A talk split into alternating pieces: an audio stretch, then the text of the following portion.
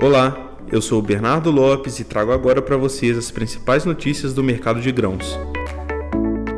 Terça-feira um pouco mais agitada no mercado de milho mineiro. Alguns compradores já se posicionaram de forma mais firme, definindo bids e quantidade de sacas para lotes spot. Os produtores ainda tentam enfrentar esse momento de recuo do mercado, sobretudo aqueles com maior fôlego no fluxo de caixa e com capacidade de armazenagem. A ponta compradora tenta aproveitar para ofertar preços abaixo das cotações.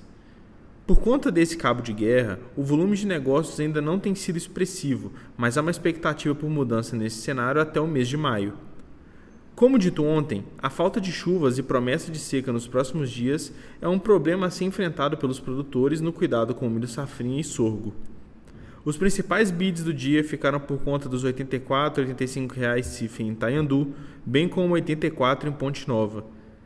Já na região do Triângulo, registrou-se pedidos a 76 reais, abaixo do valor de R$ 78 a R$ 80, que tem sido bastante especulado desde a semana passada. Essas foram as principais notícias do mercado de grãos mineiro. Continue ligado aqui no podcast da Tarkin para mais atualizações diárias.